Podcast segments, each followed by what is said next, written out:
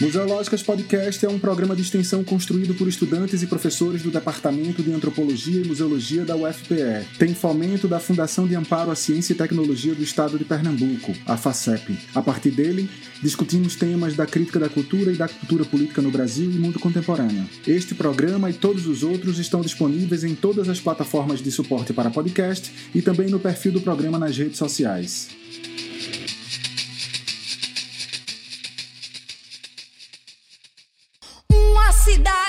Triste é fácil de ser corrompida. Uma cidade triste é fácil ser manipulada. No contra-ataque da guerra, arte pra não viver dando murro em ponta de faca. No contra-ataque da guerra, arte. Ninguém nessa terra vai comer farinata. Eu quero ver você dizer que não vai ter mais frevo. Eu quero ver você dizer. Minha carne é de carnaval, meu coração é igual. É com esse arremate que Moraes Moreira nos indica não um sujeito que espera o ano todo para ser no carnaval, mas um sujeito que é carnaval hoje, carnaval mesmo quando não tem. Carnaval como escolha política, como instrumento de libertação das dores ou de compartilhamento delas e das forças de negação da violência. O carnaval que nega a opressão, que é a carne sem a fronteira de um e do outro. É com esse espírito que o Museológicas recebe Luciana Veras, do Bloco Acha Pouco, e Flávio Falcão, da Troça Empatando Sua Vista, para debater o carnaval e política nesta série O Ano Sem Carnaval. Eu sou Chico Sabarreto e estou com Hugo Menezes e Luísa Nóbrega. Somos professores e estudantes do Departamento de Antropologia e Museologia da UFPE e do Programa de Pós-Graduação em Antropologia da mesma universidade e fazemos juntos o Museológicas Podcast, uma ação de extensão da Universidade Pública Brasileira. Lu, Flávios, obrigado pela disponibilidade de vocês. Emendo com a primeira pergunta: o que o carnaval tem a ver com a política e como vocês veem o Acha Pouco e o Empatando Tua Vista como forças políticas? Mas antes disso, falem um pouco da agremiação que vocês representam hoje aqui, para quem é de fora de Pernambuco poder ouvir um pouco disso também. Obrigado demais pela disponibilidade de vocês. Oi, Chico, Hugo, Luísa. É um prazer e uma honra representar o Grêmio Lítero Recreativo Cultural Eu Acho É Pouco, no podcast Museológicas, e poder falar de carnaval e política, mesmo em ano de pandemia. O Grêmio Lítero Recreativo Cultural Misto Carnavalesco Eu Acho É Pouco foi fundado em 1977, em Olinda. É, em 76 ele saiu, mas ainda com outro nome, se vocês quiserem saber. Esse nome eu posso dizer aqui, claro, né? Era Língua Ferina. Mas essa história a gente teve o maior prazer e o orgulho de resgatar e contou num livro chamado Eu Acho é Pouco, Carnaval Vermelho e Amarelo, lançado em 2019. É, pode ser todo baixado e todo lido no nosso site, www.euachepouco.com.br. É um bloco que nasceu formado por pessoas que eram você tinha muito arquiteto, engenheiro, jornalistas, gente que morava em Olinda, gente que não morava em Olinda, mas que era amigo de quem morava em Olinda e brincava, eh, brincava carnaval em Olinda. E é muito bonito a gente, nesse processo todo para construir o livro, entendemos que o, ele nasceu também com uma vontade que aquelas pessoas tinham de brincar um carnaval, além de elefante pitombeira. Todo mundo era louco por elefante, elefante pitombeira, mas depois de entrar elefante pitombeira, eles, eles queriam criar um bloquinho uma traça, um bloquinho não, né? Que bloquinho fica parecendo como o sudestino chamam, né? Ah, um bloquinho não. Eles queriam criar uma, uma troça para fazer alguma coisa entre elefante e pitombeira. E aí, em 77, nas, saiu pela primeira vez com esse nome, eu acho é pouco, que foi criado numa reunião no final de 76, assim. Eram, tem até essa foto no livro, tem vários nomes. O último tinha sido escrito, eu acho é pouco, tem várias exclamações, parecia que estavam adivinhando. Existem várias versões com relação ao nome, é, mas, claro, existe uma conotação política também com, com isso, assim, com esse, eu acho é pouco. E nasceu nesse contexto de 77 ainda, né? A gente ainda não, não tinha, não estava chegando ainda naquela abertura, como é gradual, lenta e restrita, né? Que ia marcar aquele distensionamento do regime militar. E desde então não deixou de sair nenhum carnaval. É um bloco em Olinda que durante muito tempo da sua vida saía todos os dias do carnaval, sábado, domingo, segunda e terça. Imagina, imagina o pique. Em 82 nasceu a sua versão Mirim, chamada Eu Acho é Pouquinho, que, nasce, que nasceu que sai toda segunda-feira de manhã, também conhecido carinhosamente como Torre Menina, porque sai às nove da manhã.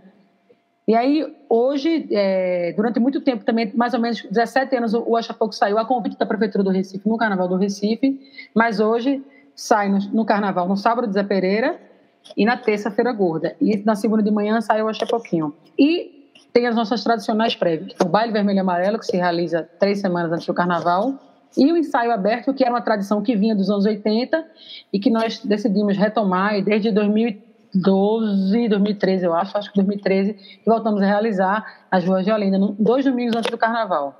Então, tá aí já o calendário, todo mundo faça figa, acenda a sua vela para Iansã, para Exu, para Iemanjá, para no ano que vem a gente poder fazer com que esse calendário siga, a gente tenha vacina para todo mundo e possa voltar a se encontrar nas ruas. É, a política faz parte do carnaval, a gente acredita, e está na essência do Acho É Pouco. É curioso porque de alguns anos para cá, principalmente depois do, de 2016, o fatídico ano do golpe de Estado que tirou a presidenta Dilma Rousseff né, do comando da nossa nação e degringolou tudo para o que estamos a viver hoje. É, muitas pessoas vi, vi, vinham perguntar ao Oxe Pouco nos perfis das redes sociais, no Instagram, no Twitter, no Facebook, mas espera aí, por que vocês têm que misturar carnaval com política? O que, é que tem a ver? Fiquem só no carnaval. E muitas vezes a gente respondia dizendo, mas veja, o Oxe Pouco nasceu num contexto em que o Brasil vivia uma ditadura militar, é, criado por pessoas que moravam em Olinda ou não moravam em Olinda, mas estavam em Olinda, que queriam brincar um carnaval, que admiravam demais, veneravam o elefante pitombeiro e queriam criar um bloco para fazer alguma coisa entre um e outro.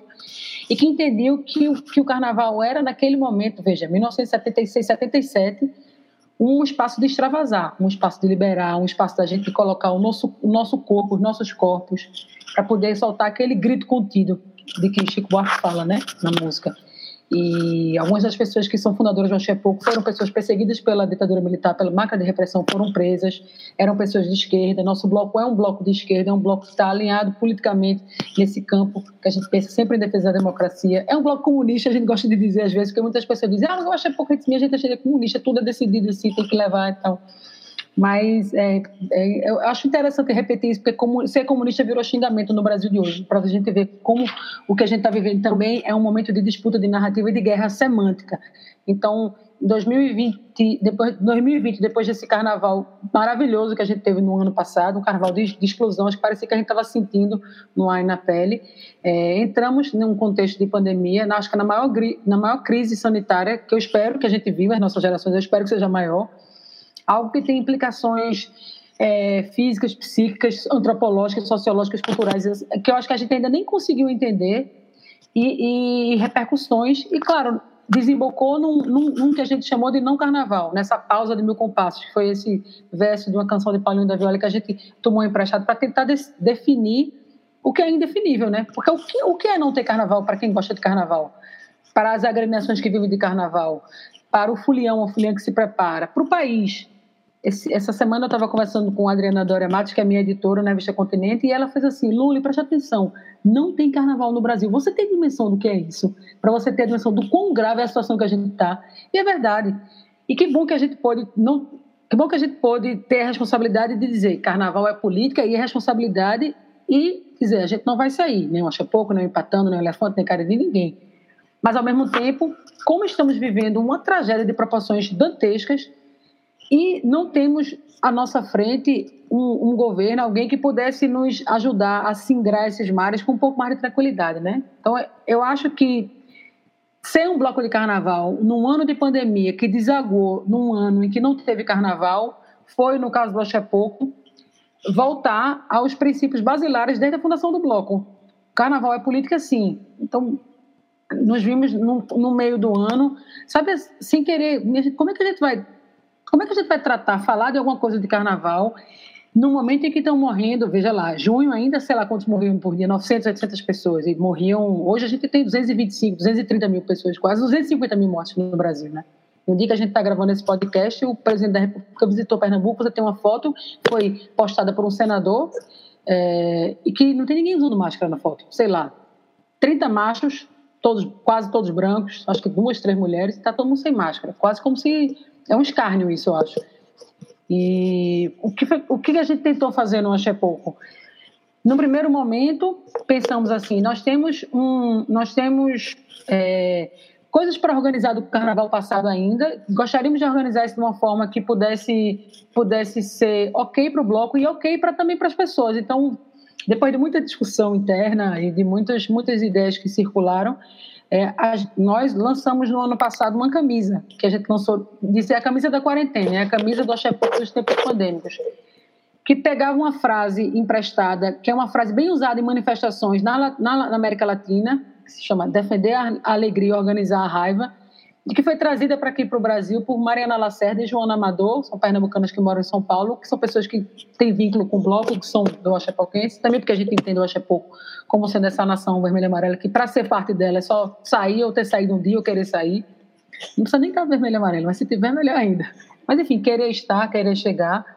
E a gente fez essa camisa que, que para a gente sintetizava um pouco, só um pouco, dessa imensidão de sentimentos que deve estar dentro de cada um de nós esse grito contido, essa tristeza imensa, essa essa essa diria, essa resiliência que a gente tem que ter, uma, um certa uma incapacidade que a gente tem, uma incapacidade não, diria, uma capacidade que a gente tem de tentar se organizar internamente para dar conta dos nossos compromissos, porque todo mundo aqui, quem está quem tá aqui gravando, quem está aqui ouvindo, sabe o que é, quem tem filho, quem não tem, escola para pagar, escola para não ir, ter aula dentro de casa, vocês que são professores que tiveram que, né, a nossa vida toda sendo mediada pelas telas e, e sem o espaço da interlocução, da rua, que é onde também se né, concretiza e se, acho que se espelha o carnaval.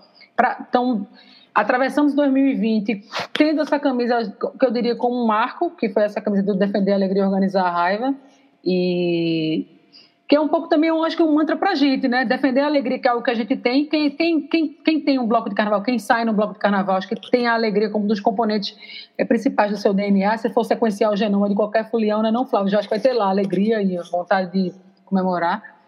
E, e, raiva, porque raiva a gente sente. E eu acho que faz parte a gente olhar para tudo que está acontecendo no mundo e ter raiva da pandemia, sim, do vírus, sim, mas ter raiva do estado em que o Brasil está ter raiva de talvez de nós mesmos por termos permitido que chegasse até aí, embora a gente saiba que já que estamos falando aqui de carnaval político, os, os blocos também se posicionaram, fomos contra totalmente a eleição desse cidadão que foi eleito, mas o cara foi eleito com mais de 50 milhões de votos dentro de um processo democrático. Mas ele está como presidente do Brasil é algo que nos dá raiva, assim, nos dá muita tristeza. Então, foi um pouco essa mensagem da defesa e da alegria de organizar a raiva, foi um pouco a mensagem de vamos tentar atravessar, fazer essa travessia maluca, complicada. E aí chegamos no, em 2021 pensando, temos que fazer uma camisa, porque tudo bem, não vamos ter carnaval, mas é importante ter a, a tradição. E fizemos um convite a Antônio Bob, que é um designer pernambucano que mora em São Paulo, e a arte da, da camisa do Axepô para o não carnaval de 2021 é uma arte em que o dragão está em casa, com a cara de quem está meio assim puto ainda, mas assim, querendo sair como se fosse no banco de reserva não está calado, porque tem escrito assim, fora genocida, e quem está na rua são as vacinas. Então, a ideia que a gente queria passar era um pouco de alento, né? Que eu acho que de, de janeiro para cá a gente tem tido esse alento, ainda que a vacinação esteja, com perdão do trocadilho, a conta gotas, mas essa, o início da vacinação traz um pouco, uma esperança, um respiro, e é, é hora de deixar as vacinas estarem na rua circulando, para aí a gente pensar, como acho que é o desejo de todo mundo aqui, voltar a ter um carnaval em 2022. Então, é, enquanto as pessoas às vezes dizem, ah, mas não tem carnaval, então não precisa vocês estarem tanto assim politizados, não tem aquela brincadeira, né? Descansa militante, né? Não tem essa coisa né, do meme. Não, não, não, acho que não. Eu, eu acho que carnaval ele é política, responsabilidade e solidariedade. Então, a partir do momento que o bloco de carnaval diz não vai ter carnaval, não vou sair, mas vou fazer aqui um, uma live para poder arrecadar dinheiro, para poder pagar os músicos, como, como o Elefante fez, como a Macuca fez, ou vou, vou colocar as camisas para vender, como o pouco faz desde, desde a década de 80, e para pegar uma parte dessa arrecadação e poder pagar pelo menos uma saída né, para os músicos da nossa orquestra, os músicos da Batucada, para as pessoas que fazem o carnaval, os bonequeiros, os seguranças. Eu acho que isso não é só pensar o carnaval na sua dimensão da festa, da explosão, é pensar o carnaval na sua dimensão política, na sua dimensão de responsabilidade, de solidariedade também, que eu acho que a gente não vai atravessar isso para além do carnaval mas na vida mesmo, se a gente não for solidário, não entender que a saída para qualquer situação pandêmica e no Brasil, para essa situação política que a gente está, é uma luta que tem que ser coletiva, contínua e constante, e em vermelho e amarelo, nas cores do empatando, nas cores do cariri, em todas as cores do arco-íris. Oi, gente. Primeiramente, muito obrigado pelo convite. É sempre um prazer falar de carnaval, ainda mais com pessoas que são carnavalescas e para pessoas que curtem o carnaval. É, falando um pouco sobre Empatando Tua Vista, a gente surgiu em 2014, em meio à discussão urbanística que estava tomando conta da cidade, de toda a gentrificação excessiva que vinha tomando conta da cidade, a quantidade de prédios desordenados que vinham tomando conta de todo o planejamento urbano, que na verdade é um planejamento mal planejado, e aí também gerava vários conflitos urbanísticos e conflitos sociológicos também que estão intrínsecos a eles, é, e nos fez ter a ideia de nos vestir do que mais incomoda as pessoas que são, que são impactadas por toda essa, essa verticalização excessiva. Né? Então, nos vestimos de prédios. A gente se uniu para troçar, como uma troça, brincar, né? vestido de prédios, e saímos nos, nos, nas agremiações menores, a princípio, pelos carnavais de bairro, pelos carnavais de rua, empatando a vista das pessoas. Então, o impacto de ter várias torres empatando a vista de quem estava lá era, visível, era bem visível e também chegava a despertar nas pessoas aquele, aquele, aquela crítica social, né? A gente sempre tem na nossa origem essa sátira como instrumento de, de contestação, como instrumento de revolução também, como instrumento de, de, de carnavalizar, por que não, né? Essa sátira tem que ser refletida tanto na, nas nossas vias é, cotidianas, no nosso, dia a dia, e por que não utilizar no carnaval onde isso é, é mais exposto, onde isso é mais explosivo, onde isso é mais latente, né? E aí a gente resolveu é, sair dessa, com, essa, com essa troça, chamando. Primeiro pensamos em batizar empatando a Boa Vista, mas aí a gente viu que é muito mais muito além da Boa Vista. A gente é, decidiu colocar o nome de Empatando a Boa Vista. E nosso nome completo é a Troça Carnavalesca Mista Público-Privada Empatando a Tua Vista. Empatando Tua Vista. e saímos por aí, por aí pelos carnavais de Recife a princípio. E aí, em 2014, 2015, nós saímos em algumas agremiações menores também, e decidimos também sair no Galo da Madrugada, por que não? É, decidiram também chamar a atenção dos, de, de quem planeja esse, esse, esse, planejamento urbano desordenado, que são os políticos, né? Então a gente também resolveu aparecer nos cafés da manhã dos prefeitos, do prefeito, enfim, dos políticos governador tradicionalmente. A gente saiu no Galo da Madrugada, 2015, se não me engano. Em 2016, quando a gente estava se organizando para ir novamente, fomos surpreendidos pela Secretaria de Controle Urbano da cidade do Recife, que resolveu nos cobrar um alvará de uso e ocupação de solo para fantasias. Então, nossos pés estavam no chão, nós estávamos vestidos com, com fantasias super perigosas de TNTs e canos de PVC, de dois metros de altura. E a gente foi surpreendido pela secretaria que resolveu confiscar nossas fantasias, tá alegando que precisava de autorização para sair. Primeiro nos, nos alegaram que a gente era um bloco, e como bloco, a gente precisaria ter uma autorização formal de desfile. Por isso que a gente bate muito pé que a gente é uma troça e não um bloco. que é o objetivo da gente é só troçar, é só brincar, é só, enfim, contestar também, claro. Mas essa crítica social tá, tá agregada por, por, pessoas que estão lá informalmente. A gente não tem orquestra, a gente não tem desfile fixo, a gente não tem dia fixo de saída, a gente tem cores fixas. A gente sai de acordo com, com a conjuntura, é, com o que a conjuntura permite, né? E aí, em 2016, aconteceu isso. Nós tivemos a dor de cabeça com a Secretaria de Mobilidade e Controle Urbano, a chamada DIRCOM, e a gente conseguiu sair, mesmo assim. E aí ficou naquele, ah, vamos denunciar, não vamos denunciar, que, ah, vamos, vamos ver no que vai dar. E aí não deu. Aí quando foi em 2017, é, sim, vale lembrar também que em 2016, assim que a gente saiu, é, a gente divulgou um vídeo viralizando, né, tudo que tinha acontecido, toda essa forma de repressão que a gente sofreu, e a gente teve um apoio muito grande de agremiações grandes, agremiações maiores, como a Chepoco, por exemplo, a pouco nos chamou para sair no domingo de carnaval. A gente saiu lá, quase que eu morro com as torres lá no meio do dragão, mas conseguimos. Quebrou quase tudo, mas conseguimos sobreviver. Além disso, também o pessoal do Sala de Justiça, o pessoal de outras agremiações maiores também nos chamaram para participar. Vários artistas também chamaram. E foi bom porque aumentou nossa repercussão. Então, o tiro do pé dos governantes foi muito. que tentaram nos abafar foi bem visível, né? A gente teve uma repercussão ainda maior. E aí, em 2017, a gente estava já tinha ganho essa repercussão grande e fez, ah, não é possível que eles vão nos perturbar de novo, né? Porque além das torres, a gente também sai com os personagens, né? A gente sai com o prefeito, a gente sai com o governador, a gente também sai com personagens que estão ligados a essa política desordenada e, assim, enfim, essa política que é tão excludente e que provoca também um genocídio social, né? As pessoas são afastadas da sua casa, as pessoas são afastadas dos seus, dos seus dos seus locais de convivência, por essa quantidade de verticalização excessiva, essa quantidade de prédios, pelos interesses do, do capital, interesses do, do privado acima do público, né? E aí, em 2017, a gente divulgou que ia sair em um canto, e estávamos organizando para sair de outro, que era um lugar bem escondidinho, assim, um bequinho, e a polícia foi bater lá. E aí veio uma viatura na porta do lugar que a gente estava, a gente estava se organizando para sair, a gente sabe que aquelas torres não é fácil de esconder, porque são, é, são grandes, então, e nem a gente quer esconder, a gente quer realmente ser visto. Então a gente tava passando na rua, né, monitoraram pela câmera, eles nos acharam em um B. E foram lá. E primeiro contestaram que o carro precisava ser investigado, porque o carro tinha denúncia de que o carro tinha alguma coisa, e não tinha nada no carro. E aí, de novo, a polícia veio com o mesmo papo, de que a gente precisava de um alvará de uso ocupação de solo. Isso não é nem papel da polícia militar, né? Vale salientar. E aí, polícia não conversa, né? Muito bem, a gente sabe dessa tradição. E a polícia puxou tudo, colocou tudo no, no camburão. Não foi a gente, foi a fantasia. Vocês prenderam nossas fantasias. Eles não no, no, nos colocaram em, no camburão, nem nos colocaram na viatura, nem nos prenderam. Eles aprenderam as fantasias. Uma polícia, uma viatura com um major em três praças foram lá para aprender as fantasias de foliões. E aí, depois a gente conseguiu catar o que tinha ainda, tinha estandarte, tinha algumas coisas. Pensei, ah, vamos sair, sábado de carnaval, vamos ver se a gente consegue. Já perdeu o café da manhã, mas pelo menos sair no galo e depois a gente vê o que dá. Viralizou também o vídeo, começou a repercussão de novo. E aí a gente foi surpreendido novamente por essa viatura. A viatura voltou e nos, nos interceptou e aí pegou tudo que a gente tinha o restante. E aí a gente teve que denunciar. E aí foi boca de confusão, né? Foi todo mundo para a Corregedoria, Ministério Público, acionamos todos os nossos contatos. E aí a gente teve um acompanhamento também do Centro Popular de Direitos Humanos, que entrou com várias ações jurídicas contra o Estado e contra uh, os policiais que, que estavam, segundo ele, recebendo ordens que até hoje a gente não sabe quem foi que deu essa ordem. Então, até hoje a gente segue nessa campanha de quem deu a ordem, e as ordens até hoje não foram, é, foram executadas, mas a gente não sabe quem foi que deu. A gente sabe, mas a gente não pode dizer, né? Assim, declaradamente, porque a gente precisa com, com, é, coletar mais provas a respeito disso, né?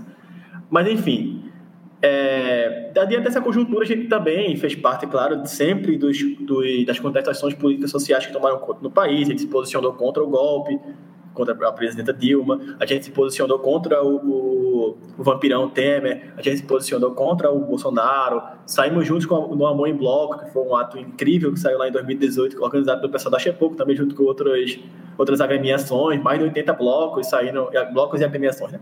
Saíram com, em desfile único em Olinda, em prol da eleição do Haddad. E nós seguimos sempre com essa, com essa nossa com esse nosso teor político, e não conseguimos enxergar sem sermos é, seres políticos. Né? A política está intrínseca em nós. Nós somos humanos, todos os indivíduos têm a política em si. Então, por que não espalhar isso pelo carnaval, né? Então, várias agremiações já vinham tradicionalmente fazendo isso, aí, por exemplo, a Chepuco, Cirina Lata, o Nós Somos Mais Norgosa, que sempre contestaram isso no meio da, da, da conjuntura da militar. E mais recentemente também a gente tem esse essa, essas contestações políticas refletidas em, em, pautas. Então, tem muitas agremiações, troças menores que saem com, com pautas específicas. Né? Tem a buzina mais no freio, o pessoal do cicloativismo, vaca profana, feminismo, amor livre, pessoal LGBT, enfim, várias outras agremiações. O Me Não Cai, que são pessoas com deficiência. É, várias outras agremiações que levam as pautas sociais para o carnaval e, e assim devem fazer. Né? E aí, a nossa pauta de direito da cidade também é refletida através das nossas ações. E aí a gente foi, saiu em 2018 com o habeas corpus preventivo para brincar carnaval e conseguimos sair. Acho que nunca aconteceu isso aí, é, na história do carnaval, de uma, de uma, nem na ditadura militar, de uma agremiação ter que sair com um habeas corpus preventivo para brincar carnaval. Mas a decisão foi linda, a gente imprimiu no. A gente ampliou e colocou no papel, no estandarte da gente. e aí é plastificado. É, sim, aí a gente saiu normalmente em 2019 a gente sai geralmente em agremiações menores, porque como a gente sai com torres de 2 metros de altura para sair em agremiações maiores é confusão para a gente, muito complicado, a não ser que realmente a gente tenha com fogo, com fogo para sair, né? Geralmente quando a gente quando proíbe a gente sair, a gente quer sair mais, né?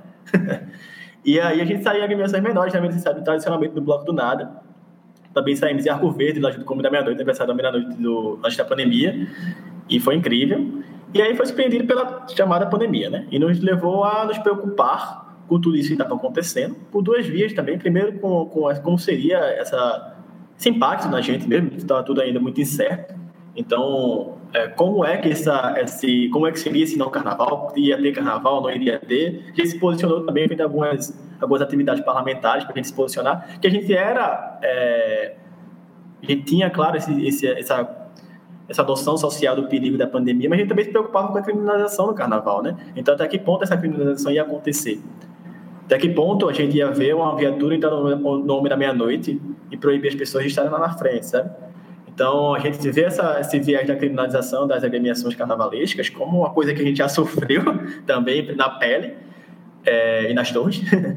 como uma, uma preocupação muito grande. Então, ao mesmo tempo que a gente se preocupa com a criminalização, a gente também sabe do, do, da necessidade de também manter esse distanciamento social. Apesar que as torres são ótimos meios de manter o distanciamento social, né? Porque a gente lá na torre, pelo menos, está minimamente isolado.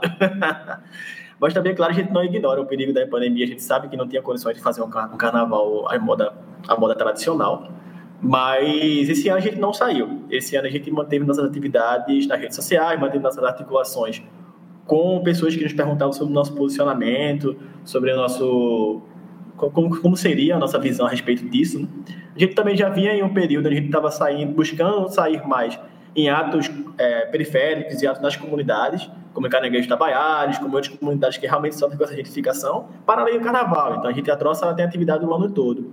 Então, à medida que tem essas ações é, que sempre dão risco a, a, populações de maior vulnerabilidade social, a troça está lá presente com suas torres e com a batucada que tiver por lá para a gente se agregar e a gente denunciar também essa gentrificação. E aí, claro, também a gente tem que, tem que ter o, o, o cuidado também de dar um suporte para essas agremiações que estão precisando de, de de, de doações que estão precisando de apoio financeiro, que estão precisando de apoio é, social, para que elas se mantenham, né? Então, tanto agremiações maiores, como a Pouco mesmo, como, enfim, outras agremiações, Pitombeira, Elefante e tudo mais, como agremiações menores também, que estão sofrendo ainda mais, as orquestras de frevos, maestros, os bassistas, toda a cadeia produtiva relacionada ao carnaval foi afetada com isso, e que a gente sabe que vai muito além do carnaval em si. Né? Então, essa também é uma preocupação que a gente carrega conosco, a gente busca dar o nosso apoio à medida do possível. Muita coisa. Também são duas, são duas situações muito diferentes. Eu acho que é pouco uma agremiação é, mais consolidada, digamos que mais, é, formalmente organizada, enquanto que o Empatando tem uma outra pegada, né, que é de participação em outras tantas agremiações e, enfim, são duas situações bem diferentes, carnavalescas bem diferentes né, mas ambas têm esse conteúdo da discussão sobre política e cidade. Eu acho que começou falando sobre isso, eu queria tensionar um pouquinho isso também. Assim, é, Luciana falou um pouco sobre essa ideia de o carnaval como esse lugar importante para a gente se expressar politicamente. Não existe carnaval sem política e eu concordo plenamente com isso. E aí eu fico pensando agora como é que a gente pode, como é que vocês fizeram essa, essa expressão é, de nesse momento de pandemia? Como é que vocês conseguiram expressar isso nesse momento de pandemia? Como foi 2020 para Empatando e para o Eu Acho é Pouco? Né? Um, trazer um pouco também das emoções de vocês com relação a não ter o Carnaval de 2021 e quais os planos para esse ano de 2021 ainda em pandemia. Estamos com estamos no ápice da pandemia, mais de 50 mil pessoas mortas. A vacina começou agora. Quais os planos do Empatando e quais os planos do Acho é Pouco para esse ano também? Enfim, nesse ano a gente segue é, com essas preocupações que eu já tinha listado anteriormente. A gente não tem uma atividade marcada fixa. Como eu disse, eu disse a vocês, a gente tem uma troça que eu, eu não gosto muito desse tema, a gente é troça parasita. A gente se agrega a outras agremiações maiores para empatar, enfim, para brincar também por lá e para satirizar também. Então a gente não tem um calendário fixo, a gente não tem uma orquestra fixa, a gente não tem é, uma estrutura maior como blocos grandes, tanto que a gente não é um bloco, mas é bem firme aí para vocês. A gente segue também trazendo esse debate, tanto para a sociedade quanto para as vias institucionais que nos questionarem, enfim, que, nos, que pedirem nossas, nossas participações, para esse apoio constante a setores que dependem do carnaval para sobreviver e para tanto também como uma forma de resistência contra todas as formas de opressão que a gente segue, segue vivendo, principalmente diante desse desgoverno federal que a gente está que a gente está enfrentando então a gente segue nessa linha de resistência, segue nessa linha de contestação social, segue tentando também buscar se articular com setores de maior vulnerabilidade social que estão sofrendo ainda mais com essa pandemia, muito mais do que nós, né? É, nós pessoas de classe média. E aí a gente é, não está, como eu disse, com atividades fixas e com atividades previstas, mas a gente segue sempre, né, diante da, dessa conjuntura, segue sempre analisando e contestando com a nossa sátira, com o nosso, nosso carnaval e com o nosso poder de de mobilização também que a gente tem. Até porque o, o que vocês estão trabalhando, o conteúdo que o Empatando Tua Vista trabalha, que é essa ideia da cidade, do planejamento da cidade, do projeto de cidade capitalista, opressivo e neoliberal, é, é um conteúdo que não é só para o carnaval. Né? Então, talvez o ano inteiro, mesmo que vocês não tragam a, a, a troça à frente da discussão, vocês, enquanto constituintes da troça, estão trabalhando sobre isso, estão dedicando um pouco da sua atenção a esses temas, que a cidade continua a ser disputada, né, fora do carnaval. Mesmo, mesmo assim, ela, mesmo na pandemia, continua sendo disputada. Mesmo na pandemia, a cidade continua sendo tomada pelas diretrizes neoliberais, né? Sim, com certeza. Até porque isso, isso, isso foi o que ocasionou na nossa, nossa origem, né? Isso é dentro da nossa origem, dentro da nossa atividade. Então, a, os conflitos urbanos seguem, seguem a todo vapor aí na cidade. A gentrificação segue a todo vapor. A gente teve agora a aprovação do plano diretor aqui na cidade, que foi totalmente desordenada, totalmente atropelada, totalmente tratorada. Então, isso também tem tudo a ver com, com o que a gente tanto tem pautado ao longo dos anos, que é o direito à cidade, que é o acesso à cidade. que é onde todos possam ir e vir é, de maneira igualitária, que todos possam ter acesso aos serviços públicos, ter acesso à própria cidade, ter acesso ao convívio urbano e ter acesso aos espaços que estão inseridos nesse contexto de forma igualitária. Então, por que, que as pessoas têm que ser excluídas da casa onde moram? Por que, que as pessoas têm que ser retiradas dos locais onde vivem? Porque vem a construtora e vai lá e coloca um prédio na sua frente. Por que, que eu tenho esse impacto tão grande na minha casa quando vem uma fileira de prédios na minha frente e empata a minha ventilação e atrapalha o trânsito que dá acesso à minha casa e atrapalha todo o convívio que está lá naquele, naquele meu bairro, não é? Interfere naquilo. Então a gente já está cansado de uma, de uma cidade feita para quem realmente sempre esteve no poder, né? A gente sempre está cansado dessa cidade que coloca o individual acima do coletivo, o privado acima do público. Então, essas ações são sempre constantes, principalmente territórios que estão em vulnerabilidade social, como eu falei, territórios que estão em risco direto com essa, com essa verticalização excessiva. É, só antes de, de Lu falar, é, o, o, Empatando nasce muito relacionado aos movimentos, né? Assim, fundamentalmente ali é o movimento Ocupa Estelita e tal, e junto com o Estelita, inclusive, assina, né? Aparece nos créditos lá do Novo Apocalipse Recife, né? Então há uma, uma linguagem de representação da crítica social muito evidente ali, né? Eu queria que, você, que tu comentasse um pouco disso, porque há, parece haver uma diferença clara entre como o, o Ocupa Estelita se posiciona, ou seja, como ele, como ele tenta se posicionar a partir de um conjunto de saberes peritos, de, de dos profissionais que vão se colocar a partir da, de como eles acreditam se, se fundamentar a crítica à cidade, e o empatando é, não é que ele se desassocia disso, pelo contrário, eles estão, o empatando está muito vinculado ao que é o movimento mesmo, mas escolhendo uma linguagem muito, muito diferente, né? Se a gente comparar o Recife Cidade Roubada, que é um vídeo fortemente identificado ali com o Ocupstelita, e o novo Apocalipse Recife, que para mim é a cara do empatando, é, é, é muito nítida essa diferença, né? E eu queria que tu falasse um pouco disso, porque parece ser muito parece ser muito carnavalesco, né? Parece ter haver de fato uma veia muito carnavalesca naquilo que caracteriza essa linguagem, a, a sátira, a, o escracho, né? O... Fala disso, Flávio. Exato. Eu sempre falo que o, o, a questão do caso da estelita, do corpo estelita, tudo aquilo que ocasionou é, toda aquela movimentação é, pela ocupação do cais e pela aquela resistência urbana e popular que se, se, que se gerou né, a partir da, daquela daquela ocupação, de toda a movimentação que vinha anteriormente, ali foi estopim, né, só. Ele foi estopim de um conflito de conflitos urbanos que já vem se acumulando na cidade há muito tempo. A gente teve a questão do Caiçara, a gente teve a questão da Vila Naval, a gente teve a questão, a questão do Pilar, da comunidade do Pilar. Então, são vários conflitos urbanos que, na verdade, eles ele se refletem em uma causa só, né? É uma resistência contra toda essa, essa especulação imobiliária que toma conta da cidade. Então, o caso do Estepito, ele representou o estopim disso. Então chega, velho, a gente vai dar um espaço público nosso para construtores construírem 12 torres a princípio, né? Agora tem uma já lá sendo construída. Mas, enfim, a gente, tudo, tudo aquilo que ocasionou, junto com o movimento Ocupa com o Grupo de Direitos Urbanos e com todos os movimentos que estavam relacionados é, com a luta do caso de Estelita e outros que já vinham de outras lutas sociais e se agregaram à causa de Estelita, fez com que a gente se questionasse de por que não se refletir isso no, no, no carnaval, né? Então, aquele novo Apocalipse Recife também foi um convite muito legal que a gente teve do próprio movimento Cuxelita. Claro que tem pessoas em comum, na Troça, empatando pela vista, o movimento da Cuxelita, do Direitos Urbanos e em todos esses movimentos pelo direito da cidade e que fez a gente, a gente retratar em forma de vídeo, em forma audiovisual, que a gente faz melhor, assim, que é o nosso escracho que é a nossa, nossa sátira refletida de forma cômica e de forma também crítica. Então a gente usa essa, essa comicidade na, na crítica social. Isso aqui faz com que a gente consiga fortalecer também a nossa forma de, de agregar mais pessoas. Então as pessoas, quando veem aquelas torres, já sabem o que a gente está fazendo, sabe? Agora, né? Inicialmente a gente chegou a ser confundido com propaganda de construtora, então a gente chegou até a ser agredido numa, numa agremiação menor. Mas agora acho que já entende pelo menos que, que aquilo é uma crítica social.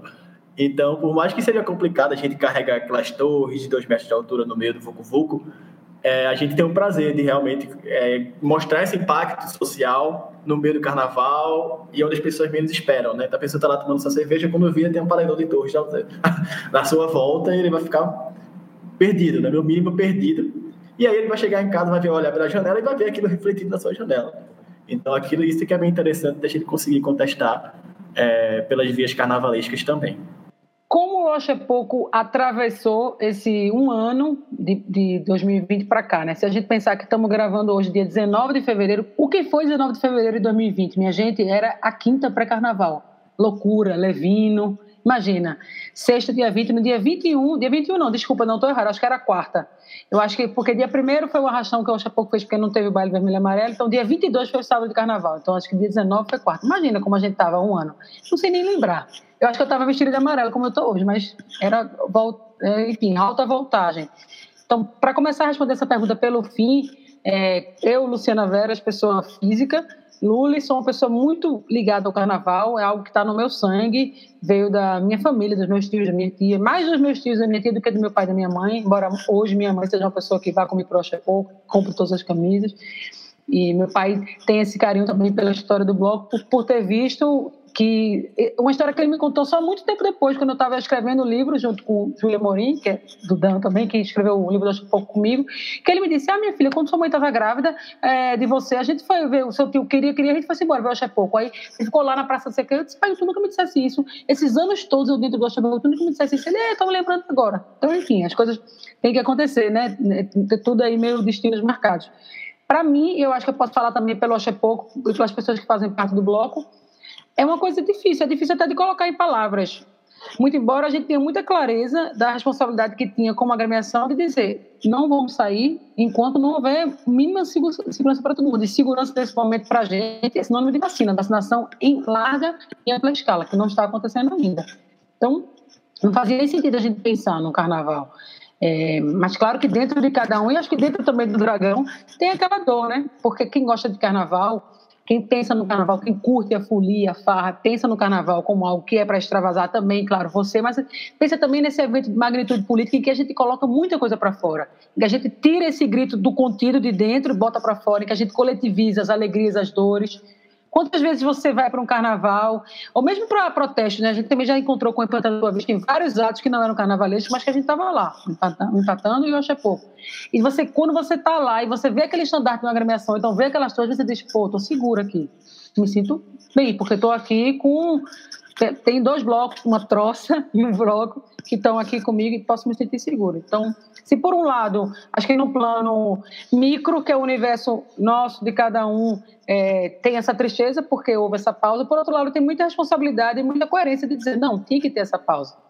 É, faz parte também, é, é, coerente com a trajetória do Axé Pouco, é, parar agora para exigir que a gente tenha uma vacinação para todo mundo e para e para se, se acho que se ladear todo mundo que chora pelos milhares que morreram e para defender o SUS, defender estrutura, as estruturas públicas que possibilitam ainda que a vacina chegue, porque nós só temos vacina hoje no Brasil graças à estrutura pública do Brasil, a Fiocruz, a Butantan, né? Mesmo nessa guerra política que a gente sabe que existe pela paternidade da vacinação, a gente sabe que a vacinação só vai acontecer no Brasil se ela envolver os entes públicos, as instituições que a gente precisa defender. Então, nesse caso, é uma mensagem muito clara. Atravessar esse não carnaval foi chorar, né, ficar triste e, e, e, no meu caso, ter uma sessão de análise na terça-feira de carnaval e acordar no sábado com aquela sensação assim, indescritível. Sabe uma sensação que você não sabe direito o que é? Não teve carnaval, mas a pessoa não conseguia se concentrar direito no trabalho, porque mesmo na sua ausência, o carnaval é tão gigante na vida da gente que ele tem seu espaço. E mesmo quando ele não acontece, ele está lá. Isso é algo que a gente tem que maturar, né, né, trabalhar. Mas, por outro lado, essa, acho que uma força que vem da coerência de dizer, não, o tempo é de fazer essa pausa. O tempo é de respeitar o, o fluxo da vida, que no caso do Brasil um fluxo está indo muito devagar, pelas razões que a gente já colocou aqui, por razões políticas e de, de completamente, de, eu acho que de um descaso, né, de uma maneira é, estúpida de lidar com essa grande crise sanitária. Como o Achei Pouco atravessou esse ano de 2020? A gente manteve uma certa presença nas redes sociais, mas passou um tempo sem postar também, porque pensa que em fevereiro a gente brincou o carnaval e três semanas depois a gente quase entrou em lockdown, né? Parou, fechou tudo, fechou escola, fechou. Então, muito pouco tempo. E quem gosta de carnaval sabe que a resenha pós-carnaval demora. Você pega uma virose, você pega uma gripe, de repente, pum, não era isso. Acontecia, era essa, né, uma, uma pandemia. E aí demorou um tempo para a gente se, se aclimatar aquilo. E fomos fazendo algumas postagens pontuais, e aí depois em que começamos a discutir internamente essa, essa vontade de se expressar, mas entendendo como é que a gente pode se expressar agora num momento de luto, num momento de dor. pensando, poxa, mas se expressar também é tentar fazer algo para tentar canalizar essa sensação toda, que é uma sensação que terminou sendo resumida nessa frase, defender a alegria e organizar a raiva, que está estampada nessa camisa que lançamos em setembro de 2020. Então, a partir de setembro, fizemos mais uma comunicação voltada para essa, que é voltada para a camisa em si, mas é, é, é mais para dizer assim, olha, ao longo dos seus 44 anos de existência, eu acho é pouco. Cada camisa é um manifesto, né? Então, várias camisas que Petrônio Cunha fez na década de 80, elas são camisas que você tem a camisa do, a camisa do Carnaval de 1991, a camisa com a cara de Zélia Cardoso de Mello. Aquela camisa daquele Carnaval pós-confisco. Eu tinha, eu tinha 11 anos, mas enfim, a gente né, tem, mas tem uma idade para lembrar o que foi o impacto do confisco das cadernetas de poupança. Foi algo assim, Cada camisa que a gente faz, a gente sabe que ela é uma camisa que adiciona, faz parte da coleção da memória vermelha e amarela de todo mundo, mas faz parte também da, de, um, de, um, de uma narrativa, né? A gente vai construindo a narrativa. O que é o Pouco? Ele é esse bloco que é de esquerda que nasceu na ditadura, que está sempre em defesa da democracia, e cada camisa estampa alguma coisa. Então a gente já fez camisas que são muito claras e muito diretas. Tanto que eu posso ressaltar essa camisa da Defesa da Alegria de 2020, né? Dessa camisa pandêmica, e essa camisa recente, que é a camisa que a gente coloca as vacinas para dançar nessa seleção na rua, o dragão grita fora genocida, tem um estandarte gritando Bubutantan, e alguém diz lá, jacaré não, alguém não, uma vacina, alguém diz lá, jacaré não, dragão. Então a gente pensa também que a camisa é essa forma de, de, de, de, se expressar. E como tudo aconteceu, como tudo tem acontecido nessa esfera da mediação pelas telas, pelas redes, é uma comunicação que é curiosa, porque você vê que as pessoas têm a, né, né, são fãs do Oxepoco, gostam do Oxepoco, e, e tem, acho que, uma sensação natural de esperar alguma coisa, tipo assim, ah, vocês vão fazer uma live, vocês vão fazer alguma coisa, vão fazer, vão fazer uma coisa, e a gente dizia, não, a gente não vai fazer nada, a gente também tem dificuldade de lidar com isso tudo que está acontecendo. É, é, como o Flávio disse, nós somos fazemos o Oxe Pouco, vocês fazem o Empatando, mas nós somos também, nós somos pessoas, nós temos nossas atribuições e também estamos sentindo muito toda, toda a dificuldade que todo mundo tem de tentar equacionar suas tarefas, de tentar passar horas na frente de um computador para trabalhar ou para ajudar sua filha nas suas tarefas ou para dar aula. E diante de tudo que está acontecendo no Brasil, é, uma, é algo que, né, enfim, nos mobiliza no sentido de que toma a gente, né? Então, a gente tentou, como é que eu diria assim, fazer uma fazer, tá presente nas redes, mas de uma forma como se fosse assim, numa, como é que eu diria, num tom menor, sabe? Porque afinal o que a gente está vivendo é, é triste, é inimaginável. E, mas como vocês sabem que o dragão se coça e todo mundo que gosta de carnaval fica se bulindo mesmo sem, sem querer ir para a rua, inventamos um podcast, né? Então vou aproveitar aqui para fazer a metalinguagem, a intertextualidade e dizer que a gente lançou é, em fevereiro, eu acho é pouco, podcast Vermelho e Amarelo, que também foi uma forma da gente encontrar para fazer ecoar talvez essa, essa tristeza pela ausência do carnaval, mas reconhecendo também e ratificando a enormidade que é o carnaval na vida da gente. É tão grande, ele ocupa tanto espaço, que mesmo ele não existindo, não acontecendo, e você não tem nada, você, a gente conseguiu tentar trazer o carnaval para organizar um pouco, mais uma vez, defendendo a alegria, organizando a raiva, organizando esse turbilhão de sentimentos que né, acho que atravessa todo mundo nesse momento de pandemia, e tentar colocar um pouco da história vermelha e amarela também agora nessa, nessa janela, nesse formato de áudio. Então, eu acho que esse foi esse foi o 2020/2021 do Oxapô, né, nessa pandemia, tentando e, e tentando, é, como é que eu diria, tentando fazer jus àquela máxima de Guimarães Rosa em Grande Sertão Veredas, que o real não está na chegada nem na saída, ele se dispõe para a gente é no meio da travessia. Então, vamos atravessando, vamos atravessando, vamos vivendo e vamos aprendendo. Eu acho, só complementando um pouco, eu acho muito interessante isso que o Lu falou, de a gente, que dá a impressão de que a gente está ainda processando tudo que está acontecendo, né? a gente está acostumado a reagir mais do que a realmente parar para pensar do que a gente do que a gente está vivendo. Né? A gente está reagindo à medida que. Oi, tudo bom? a gente está reagindo à medida de que a gente está é, tá enfrentando, né? Então a gente vê uma conjuntura social, uma conjuntura política, uma conjuntura econômica que está deixando todo mundo em risco diante de falta de política pública efetiva, então a gente vai reagir. A gente vê a conjuntura não carnaval, está deixando a cultura popular mais ainda é, ao léu, mais ainda sem, sem um apoio que deveria ter do poder público, então a gente vai reagindo. Então isso nos impacta, e ao mesmo tempo nos, nos constrange, assim, faz a gente ficar meio consternado, porque nós, nós somos pessoas, então a gente como meros cidadãos e como pessoas humanas, a gente também sofre com tudo isso. Então eu sofro não só por ser carnavalesco, eu tô, enfim, como eu disse para você, eu nasci no carnaval, eu sou bisneto de Rei Momo, meu bisavô foi Rei Momo lá de Timbaú por 50 anos, É minha avó é carnavalesca até hoje, só que ela tem mais de 90 anos, então já tá mais quietinha. Mas enfim, já sou da quarta geração de carnavalesca da família, tanto no interior quanto em Recife. E Olinda foi um pouco mais tardiamente, depois que eu fiquei maior de idade, porque a gente curtia mais em Recife. Meus pais, enfim, com crianças pequenas, para sair de Recife para é meio complicado, né? mas enfim, isso também nos constrange, é, não só como carnavalista, mas também como pessoa. Né? Então não sei quem está vivendo, não sei como é que vai estar meu amigo amanhã, como é que vai estar minha família amanhã, como é que vai estar meu vizinho amanhã. Então, isso não se reflete no carnaval, nessa grande proporção que é o carnaval.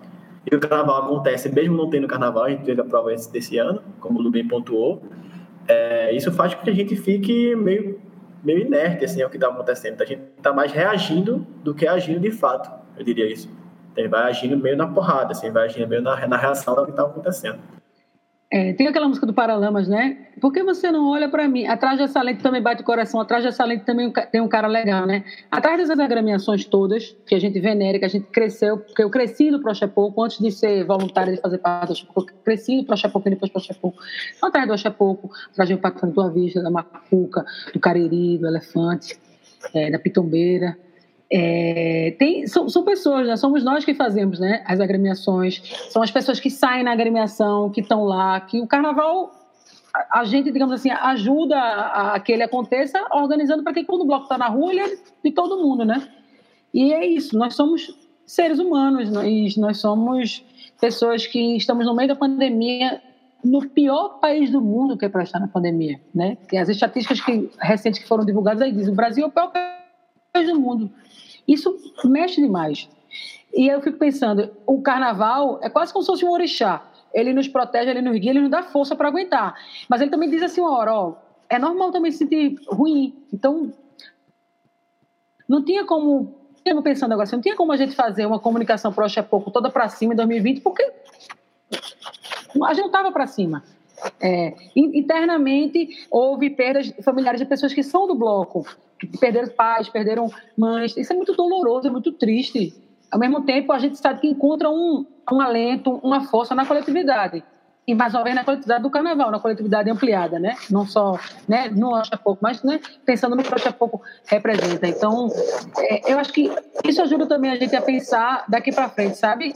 Era uma, uma outra pergunta de um de Chico. Para frente, se, se, tiver vacina para todos já, que essa a proposta, a hashtag que a gente defende, esse carnaval vai vir como uma, sabe, como uma, sabe, como uma explosão Rio quando vai para o mar, o rio corre para o mar, então ele vai assim, arrastando tudo.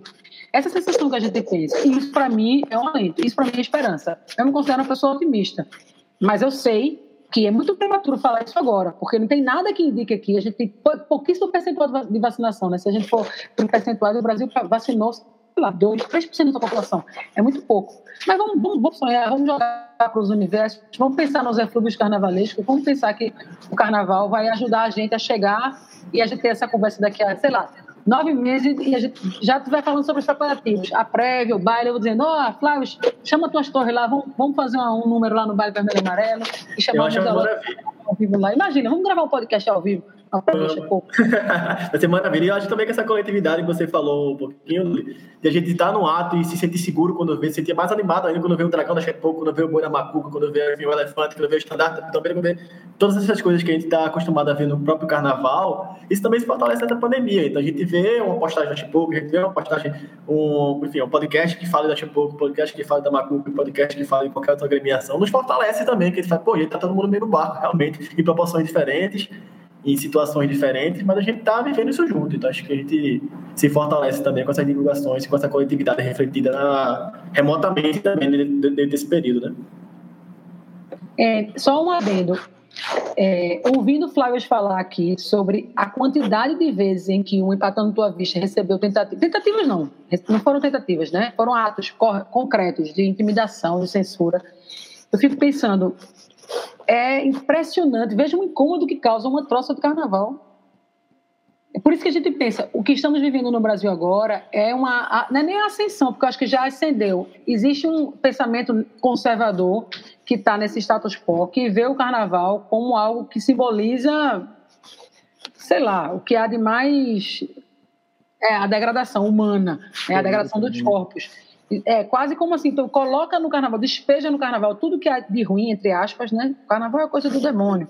O carnaval é o que não presta, o carnaval degrada a cidade, o carnaval tira do carnaval essa, essa né, não só o aspecto lúdico, o aspecto simbólico da força cultural, mas também o aspecto econômico. A gente sabe que carnaval movimenta milhões, bilhões. Sem carnaval, a gente sabe, tá vendo aí o rombo nas cidades que não, em que não houve carnaval. E aí você pensa, que poderes são, esse, são esses que ficaram incomodados porque uma troça ia sair fazendo, claro, uma sátira, uma crítica, uma, uma, uma, uma, uma, é nem alfinetada, uma torrada, vamos colocar assim, irreverente, num, num, contexto, numa situação que é muito cara do Recife, que é um contexto de completamente desorganização do planejamento urbano, de uma verticalização excessiva. Aí você pensa assim, isso acontece? Eu fiquei, eu fiquei ouvindo Flávio me lembrando e dizendo, putz, isso aconteceu mesmo, eu me lembro disso, eu me lembro, eu me lembro, meu Deus, como isso aconteceu, que arbitrário. Mas para a gente ver como o carnaval é política, e se não fosse, quem queria, né? Pensar que né, quatro, cinco, seis pessoas fantasiadas de torre iam receber a visita agradável da Polícia Militar. Enfim. Nossa, eu acho que a gente vai sentir uma falta, né? Assim, a gente sentiu uma falta desse espaço, né? De ver Empatando Sua Vista falar sobre o que aconteceu em 2020 com relação ao projeto de cidade, de ver o Acha Pouco gritar. Vai fazer muita falta isso, cara, muita falta porque esse espaço é o espaço que a gente extravasa, né? Que a gente coloca fantasia. Já tinha fantasia de coronavírus no carnaval de 2020. A gente que nem percebeu quando o carnaval, quando o carnaval também antevê as situações. Ela não só fala sobre o que passou, ela antevê situações, sabe? Então, poxa, é, eu lamento profundamente várias dimensões do carnaval, mas uma delas, uma das que eu mais me ressinto, é de ter perdido esse espaço de projeção da crítica política e da reunião das pessoas, digamos que comunistas, como falou a, a Luli, assim, as comunistas juntos para discutir para discutir vida, né, para protestar, para satirizar, para denunciar, sabe, para pautar questões que são tão importantes. E o Carnaval é um ótimo palco para isso. É, falando em projeção, né? Porque Luli falou dessa enxurrada que vai ser o Carnaval e o Hugo falando de como já tinha fantasia de coronavírus, né? Já tinha gente tomando a corona, né? A cerveja que no início ficou até ameaçada, coitada.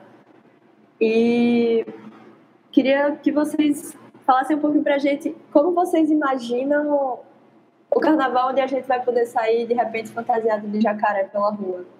Eu, eu vou evocar uma memória mais ou menos recente de um, de um dia em que eu senti uma sensação que eu acho que vai ser parecida, que eu vou sentir quando o Acha Pouco for estar na rua, é, de novo, no momento em que a gente puder estar na rua e se abraçar, encontrar com as pessoas, né? Porque carnaval não é só você estar ali no bloco dançando, é você poder abraçar, gritar, quero pegar a xadá, quero sair, quero entrar no dragão.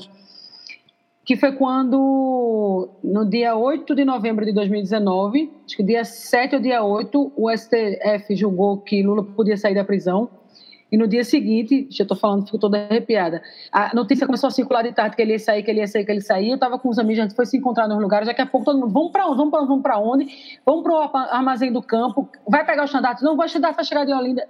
Quando eu cheguei na frente do armazém do campo, que eu sabia que o estandarte já estava lá, que tinham várias pessoas Oxapoco lá, e várias pessoas.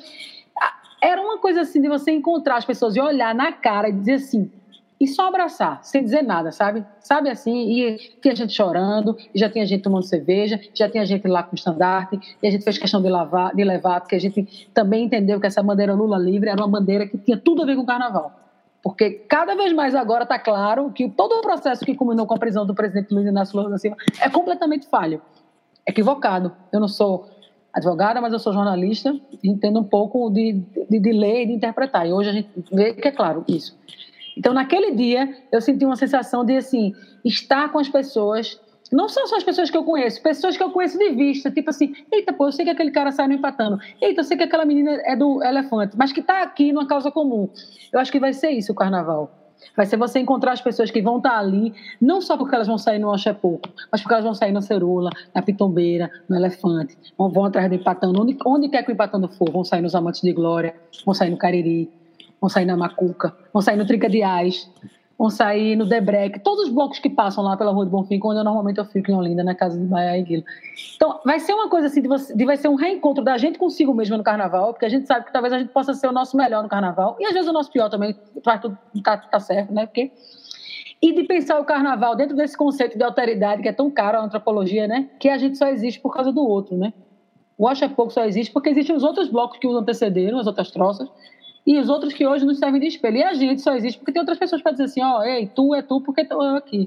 De pensar que a gente não está só. Então, eu, eu, fico pensando assim, evoquei essa memória do dia da, da, da libertação de Lula, que ele saiu, foi de, de, era de você entrar na rua, quase você sentia, tinha um negócio na rua, assim, no olhar, que você olhava as pessoas assim, e você, putz, bateu. Sabe aquela sensação que dá assim no meio do bloco? Você olha assim, pronto, vai ser isso. Eu tenho certeza que quando Ok, vacinou, guerra, guerra, eu, vai ter carnaval. O primeiro evento que tiver de carnaval, não importa que a agremiação estiver capitaneando, certo? Eu tenho certeza que a gente vai se encontrar, todo mundo lá vai olhar e vai dizer assim: pronto, agora aqui a gente tem nosso carnaval de novo. Eu estou falando isso para vocês aqui, quase chorando e cheio de arrepio, no, no, porque eu, eu falo e sinto. Vai ser assim: vamos ter essa esperança, vamos ter esse otimismo, vamos continuar pressionando o governo federal para chegar mais vacina, vamos vacinar, vamos vacinar a população mais velha, vamos vacinar os professores vamos vacinar os cobradores motoristas de ônibus. Lá na frente a gente se vacina, que a gente sabe que a gente vai estar na rabeira da vacinação, né? Tudo bem, eu me vacinando em dezembro, não tem problema não. Dá para se vacinar em dezembro, encarar e esperar a segunda dose para emendar, já que eu acho que o carnaval em 2022, eu acho que ele é tipo no final de final de fevereiro. Então a gente já, a gente já ganha, ó. Tá vindo até o calendário, ó, greco-romano, o tempo greco-romano está ajudando a gente. Ter mais tempo para a gente se vacinar, que eu acho que a gente vai ser no final, claro, né? E aí enfim, eu, eu, eu vejo assim, sabe, Luísa? Eu penso isso, assim, acho que vai ser um. Não vai ser, não vai ser, não sei nem dizer, eu falei, falei, falei, mas na verdade, na verdade, eu acho que nem existe palavras, é só mais uma sensação. Vai ser um de você chegar e dizer aqui, eu tô, eu sou, eu estou aqui comigo e com os outros que me constituem. O meu bloco, os outros blocos que eu acompanho, as troças, as outras pessoas, as que eu conheço, as que eu não conheço, e as que talvez eu nunca mais vou ver na vida, mas que por, naquele momento ali vão estar comigo naquele, naquele momento. Imagina, ah, não quero nem falar, senão vou chorar. Então, eu, eu, gosto muito disso que o Lu falou. Eu sinto falta muito disso nesse período, de reencontrar é, o brilho no olhar e o sorriso das pessoas quando a gente tá lá com aquelas torres, sabe? Independente do, do, da gente sair ou não com as torres, a gente sempre tem esse no ar, esse clima de alegria, esse clima de catarse, esse clima de de felicidade tudo mais que a gente reencontra, de esperança também que a gente encontra no carnaval. Então, eu sinto muita falta de ter isso também através das torres, sabe? Porque a gente tá naquela torre dois metros de altura, segurando o cano PVC sem conseguir ir direito. Aí quando eu boto a cabecinha para fora do, da janelinha da torre, eu vejo já um sorriso, eita, é um prédio. Ou então eu vejo um sorriso, eita, é Flávio que tá aí dentro. Ou então eu vejo várias pessoas de conheço, não sei quem é. Aquele, aquela velha frase que todo Recife da região, de pessoas que habitam na região metropolitana já pronunciaram, principalmente na nossa bolha. É, e ver todo mundo unido, isso com a esperança no corpo, com, enfim, com gosto de gás para brincar o carnaval acumulado, com aquele sentimento também que acho que nos move um pouco, esse sentimento de, de, de, acumulação, né, daquele, de tudo que nos foi tolhido durante esse tempo, né, a gente vai ter aquele, um ano guardado aquele carnaval, fora de tempo de prévio, fora tudo que a gente teve guardado. E o carnaval, para mim, vai acontecer a qualquer momento, vai acontecer assim que for possível, independente de ser fevereiro ou não. Acho que é que a gente conseguir ter uma ampla escala de vacinação, todo mundo realmente vacinado e for seguro a gente se encontrar e voltar a se bater pelas ruas, acho que o carnaval vai acontecer. E espero que aconteça logo. Hoje, hoje a gente está gravando hoje, 19 de fevereiro, e saiu uma notícia no telejornal no início da tarde que os testes dão a eficácia da vacina da Pfizer de até quase 90% com uma única aplicação. Ó, Flávio, só uma aplicação, não precisa nem ser duas. Então, o negócio está ficando melhor para a gente. Ainda tem esperança, né? E é isso, já comecei, já, quando a gente começa já a ver pessoas conhecidas sendo vacinadas, já não dá esperança. Né? Minhas avós já foram vacinadas, você começa a ver já chegando perto de você, você começa a ficar mais animado pro carnaval. Você é uma pessoa esperançosa, apesar de ser ansioso. Você é uma pessoa muito esperançosa. Eu espero que você reflita bastante no carnaval, sim. Então, eu quero agradecer demais a Lu e a Flávia pela, pelo, pelo papo ótimo, pela disponibilidade de vocês e por fazer esse programa tão, tão bacana, discutindo coisas tão óbvias como a relação entre carnaval e política. Gente, obrigado demais pela disponibilidade de vocês. Eu que agradeço, Chico, agradeço todo mundo pelo convite novamente. É sempre bom é, poder compartilhar sentimentos, compartilhar desafetos com vocês e com todo mundo que realmente entende a importância desse, desse período que a gente está vivendo, entender a importância do carnaval, entender a importância da cultura popular nas ruas de forma direta e de forma conjunta, né, principalmente. Então, espero muito que gente consiga voltar a nos encontrar o quanto antes, com torre, com dragão, com boi, com elefante, com pitomba, com o que for, que a gente vá e vá com gosto de gás. Grande abraço a todo mundo e vamos embora carnavalizar. E claro, claro, claro, não pode deixar de falar, fora Bolsonaro, fora genocida. Queria agradecer demais a você, Chico, a Hugo, a Luísa pelo convite. Foi um prazer representar o Acho é Pouco aqui, estar tá aqui ao lado de Flávio, estou empatando a tua vista. Já está o convite desde já. Queremos as torres no ano que vem, enfim, no baile, no ensaio aberto, no desfile, no que for melhor para vocês. Vocês possam estar lá e depois possam curtir, certo? Porque Torre com Dragão a gente já sabe que já combina. A gente já fez esse teste antes, a gente já saiu, já sabe que, que dá pé, que orna, como diz. É, muito bom poder falar sobre carnaval e política, entendendo que carnaval e política são palavras que têm a ver com o DNA do Oxapoco. O Oxapoco não existiria se não fosse nem o carnaval nem a política. Estamos aqui hoje, desde 77, levantando essa bandeira da defesa pela democracia sempre, e é por isso que posso dizer com todas as letras e sílabas que o Oxapoco é completamente contra esse governo de Jair Bolsonaro, que a gente espera que ele saia, seja defenestrado nas eleições de 2022 e que em 2022 a gente possa brincar um carnaval com vacina, todo mundo nas ruas, quem sabe já a partir de setembro, quando a Pitombeira sai no 7 de setembro de 2021, mas a gente faz um carnaval 2022, extravasa, se reencontra, vê aquela sensação, todo mundo junto, bonito em todas as cores, e nas eleições de 2022 a gente defenestra o genocídio do poder, a esquerda volta a pensar e comandar o Brasil, e, enfim, a gente volta a tentar ver refletida na nossa nação toda essa potencialidade que o Brasil tem, essa diversidade cultural, que o carnaval expressa, né? A multiplicidade de corpos, as cores, as raças, as etnias, os gostares sexuais, tudo isso o carnaval expressa. E o Brasil hoje parece que quer negar isso. Por isso que o carnaval é visto também como esse elemento, né? Nocivo, esse elemento que ameaça. Não, o carnaval não ameaça o status quo. O carnaval é o status quo no Brasil. Se você não entender isso, você não entende o Brasil. Enquanto a gente puder defender isso, a gente vai defender. Então, obrigada por ter aberto espaço por achar pouco aqui. Espero que o nosso próximo encontro seja na rua. Fica aqui o convite. Vamos gravar um Museológicas no bairro Vermelho e Amarelo. Museológicas Podcast é mantido pelos grupos de pesquisa Museológicas e Curupiras, Colonialidades e outras epistemologias, bem como pelo Laboratório de Expografia, Expolab, Laboratório de Estudos Avançados em Cultura Contemporânea, o LEC, Laboratório de Multimídia e pelo Observatório de Museus e Patrimônio.